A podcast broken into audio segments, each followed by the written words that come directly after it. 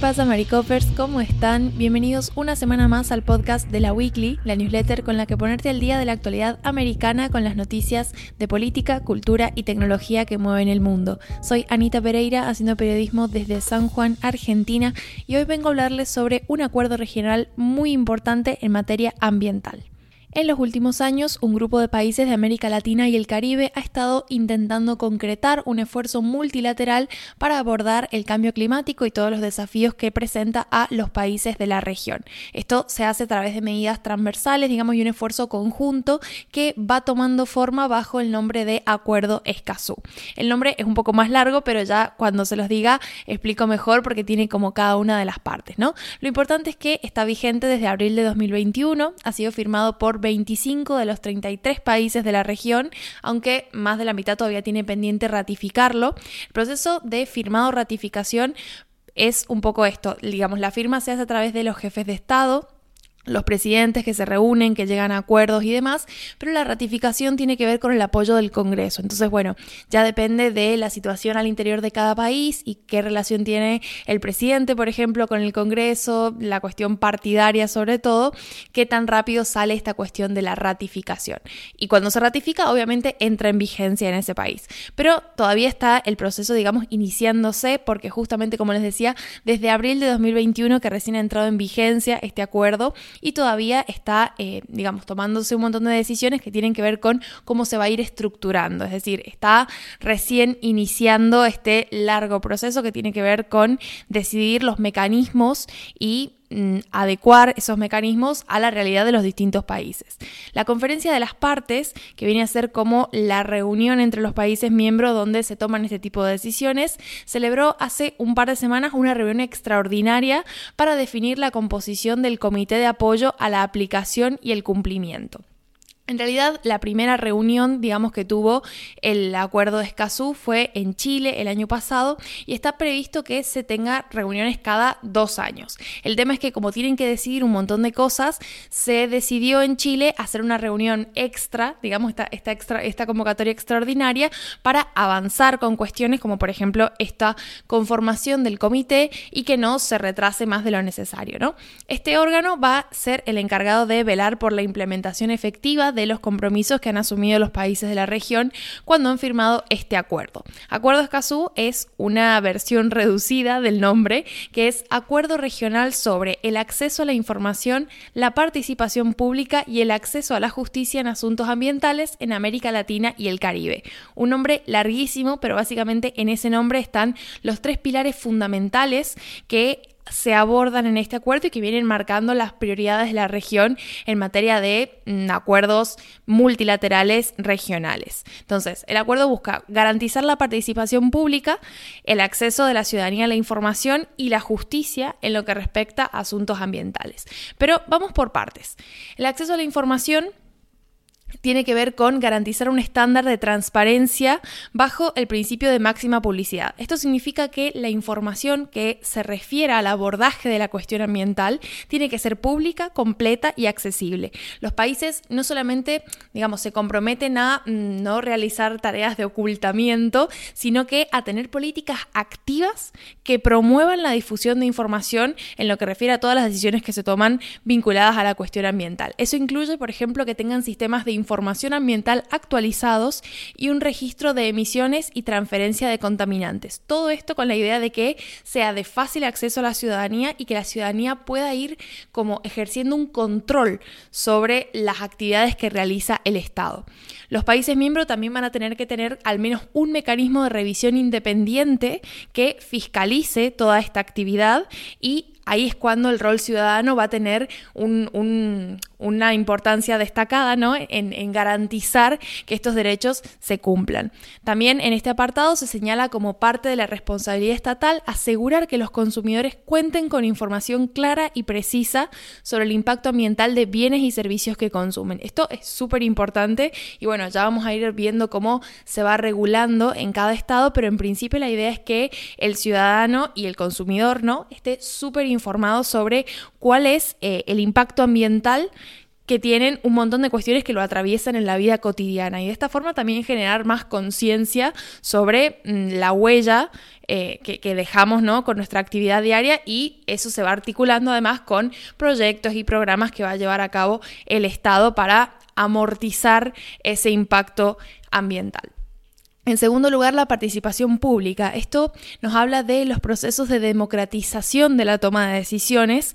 Entonces, la ciudadanía no solamente va a ser espectadora y un poco como supervisora, como les decía antes, de lo que hace el Estado, sino que va a participar activamente en eh, la, toma de decisiones en materia de construcción, ejecución de programas, proyectos. Esto es como un poco eh, promover el involucramiento de la ciudadanía y sobre todo teniendo en cuenta que muchos de estos programas y proyectos tienen un impacto directo en, en un cierto grupo poblacional. Entonces, la, invitación, digamos, y, y, la propuesta, más que nada del acuerdo Escazú, es que principalmente las personas que van a estar afectadas por los distintos programas sean parte del diseño y de la propuesta de esos programas, porque evidentemente tienen un tipo de conocimiento de campo, sea por el, por el lugar en el que viven o por el tipo de relación que tienen con el objetivo de ese proyecto que va a ser muy valiosa a la hora de pensarlo en primer lugar. Entonces, eh, esto por un lado, y como les decía, el acuerdo demanda proactividad por parte de los estados. No es solamente que no hagan cosas que compliquen esto, sino que además hagan cosas que activamente ayuden a que se cumpla de esta manera. Por último, tenemos el acceso a la justicia, que es eh, bastante importante porque, bueno, hay algunos datos sobre América Latina que la mencionan como la zona más eh, peligrosa para los activistas ambientales. Entonces, el acuerdo está fomentando la creación de órganos que, primero, tengan conocimientos especializados en cuestión ambiental y que, segundo, tengan, con, tengan instrumentos de tanto ejecución como cumplimiento y reparación. Esto eh, es un esfuerzo también por evitar la judicialización innecesaria de muchos casos que se vinculan al activismo ambiental y que sabemos que la justicia muchas veces es mucho más lenta de lo que debería. Entonces, lo que hace el acuerdo es promover también la utilización de mecanismos alternativos de solución de conflictos que involucren a los activistas ambientales como la mediación y la conciliación para responder a las controversias que se puedan llegar a generar. Habiendo explicado eso y ya volviendo a la agenda, ¿no? Como les decía, se hizo una reunión en Santiago de Chile el año pasado y ahí es cuando se define esta reunión extraordinaria que ha tenido lugar en Buenos Aires, Argentina, hace un par de semanas. En esta conferencia de las partes hubieron 15 delegaciones de estados partes presentes, 8 delegaciones de países observadores y muchos representantes tanto de Naciones Unidas como de organizaciones internacionales. El evento tuvo más de 600 personas acreditadas y culminó con la adopción de la decisión, eh, digamos que oficializa tanto la elección de los miembros como el resto de Mm, cuestiones que se han ido charlando. Por ejemplo, en esta reunión se avanzó en el diseño del plan de acción que le va a permitir a los países establecer estos mecanismos de protección de los derechos de los defensores ambientales.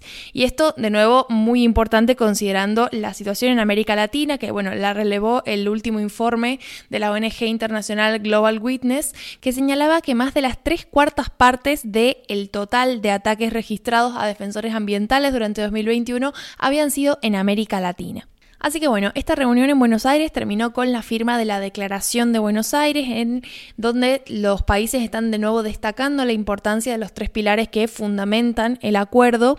Y en ese sentido me parece súper importante lo que dijo el secretario ejecutivo de la CEPAL, José Manuel Salazar, que dijo, el acuerdo de Escazú representa un hito histórico no solo para nuestra región, sino también para el mundo al crear un régimen de protección para los defensores de derechos humanos en asuntos ambientales. Esto me parece clave porque un poco el Acuerdo de Escazú es pionero en garantizar y sobre todo en crear una, eh, un acuerdo multilateral, es decir, a nivel internacional, sobre cómo se protege específicamente a los defensores ambientales. Así que bueno, vamos a estar atentos a, como les decía, cuál es la reglamentación que empiezan a formar los distintos países para hacer efectiva esta decisión que se toma a nivel eh, internacional con este acuerdo, pero en principio es un primer paso bastante importante, así que atentos a cómo sigue eso. Sigo con las noticias, pero les voy a cambiar un poco de tema porque vamos a pasar ahora a una cuestión tecnológica porque Microsoft anunció este jueves una gran actualización del chatbot de su buscador Bing y anunció que va a ser pública la versión beta del chat para todos sin necesidad de registrarse previamente. En febrero, Microsoft estuvo anunciando la inclusión de un chatbot basado en GPT-4 a su buscador propio que es Bing. En 48 horas, más de un millón de personas habían solicitado acceso y gracias al chatbot, Bing llegó a 100 millones de usuarios activos diarios.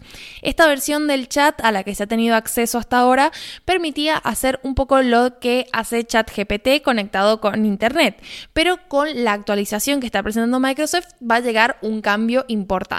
El mayor salto se da en la integración de esta inteligencia artificial con el buscador Bing y en especial el navegador Edge. Si un resultado de una búsqueda, por ejemplo, te recomienda un restaurante, puede encontrar una hora de reserva que te venga bien y ayudarte a reservarlo sin salir del chat. Es decir, se agregan como em, acciones vinculadas a la información que uno eh, busca en, en, la interacción con la IA. Entonces, por ejemplo, estás buscando una película, puedes pedirle a Bing que la reproduzca y automáticamente se va a seleccionar el servicio correcto y se va a abrir la web para reproducirla. Microsoft también está ampliando su creador de imágenes Bing a más de 100 idiomas para que podamos utilizar este Bing Chat para crear imágenes, que es algo que, bueno, también otras herramientas de inteligencia artificial como DALI, que es la que usamos acá en la newsletter para ilustrar la mayor parte de las columnas, eh, ya, ya estaban poniendo en práctica, ¿no? Entonces, de alguna forma, Bing Chat lo que va a hacer es juntar todas esas herramientas en un mismo lugar y eso va a hacer que sea, obviamente, muchísimo más útil y eh, fácil de usar al mismo tiempo, porque bueno, como que eh, junta muchas cosas en el mismo lugar, porque todo esto sin salir del chat. Según Microsoft, Bing se está metiendo en eh, el baile con los grandes buscadores, y en esto hay, hay un guiño a Google importante, y el número de usuarios que tiene, de hecho, no para de crecer. Entonces, un poco es como que la pelota está en la cancha de Google para ver cómo se va a, insertar en todo este nuevo ecosistema de inteligencias artificiales que está cada vez desarrollándose más y que lógicamente va a cambiar la forma en la que nos vinculamos con la tecnología. De momento, Google se está quedando bastante por detrás, pero la próxima semana va a haber está su conferencia anual de desarrolladores, así que ahí tenemos una oportunidad clave para que nos muestren un poco cuáles son los avances en materia de inteligencia artificial que pueden llegar a agregar a su buscador. Habiendo dicho esto, eso ha sido todo por mi parte. Como saben, en la newsletter hay enlaces para profundizar en las noticias que hemos desarrollado, pero también están los enlaces del monitor donde hay algunas otras noticias que nos han parecido igualmente interesantes. Así que bueno, nos escuchamos pronto. Que pasen linda semana. Adiós.